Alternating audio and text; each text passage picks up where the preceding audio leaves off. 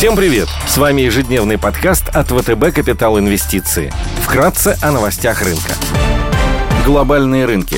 Внешний фон с утра негативный. Геополитическая напряженность между США и Россией, а также выход разочаровывающих финансовых результатов Netflix и других компаний оказывают давление на рынке. Фьючерсы на S&P 500 снижаются на 0,9%, Евростокс теряет 1,8%, развивающиеся рынки минус 0,8%, японский Никей минус 2,1%. Индекс голубых фишек Китая, CSI 300 и гонконгский Хэнк Сэнк торгуются в красной зоне. Стоимость барреля Brent снизилась до 86 долларов 70 центов. Золото торгуется по цене 1841 доллар за унцию. Доходность десятилетних гособлигаций США снизилась до 1,77%. Сегодня глава российского МИДа Сергей Лавров и госсекретарь США Энтони Блинкен проведут переговоры в Женеве. В США выйдут данные по числу активных буровых установок Baker Hughes. В еврозоне будет опубликован индекс потребительского доверия. В Великобритании будет представлена статистика по объему розничных продаж. Корпоративные новости. X5 Group представит операционные результаты за четвертый квартал и полный 2021 год. Операционные результаты за четвертый квартал 2021 года опубликуют Распадская и Алроса. Headhunter первый день торгуется без дивидендов. Среди крупных иностранных эмитентов сегодня отчитывается Шлюмберже.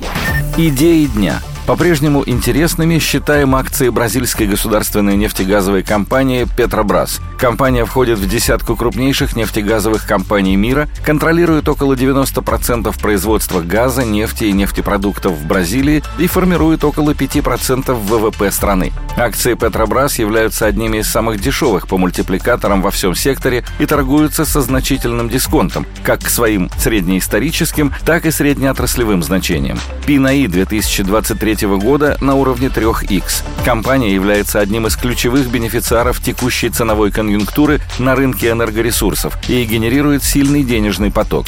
Петробрас активно реструктурирует бизнес в рамках своей долгосрочной стратегии, предполагающей продажу нерентабельных активов. На последнем дне инвестора менеджмент компании объявил о намерении выплатить акционерам крупный дивиденд при условии достижения целевой структуры капитала в 2022 году и сокращения долговой нагрузки.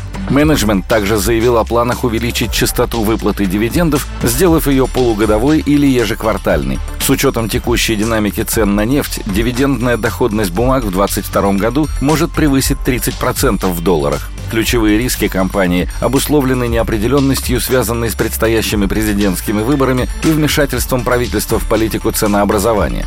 Феврале прошлого года, после того, как Петробрас подняла цены на топливо в стране, чтобы довести их до рыночного уровня и быть конкурентоспособной на рынке, президент Бразилии Болсонару сменил SEO и выступил с заявлением, что Петробрас может повышать цены только до тех пор, пока этот процесс предсказуем и прозрачен. Победа на выборах более прорыночного кандидата может привести к переоценки стоимости Петробрас. Потенциал роста на горизонте года может превысить 10%.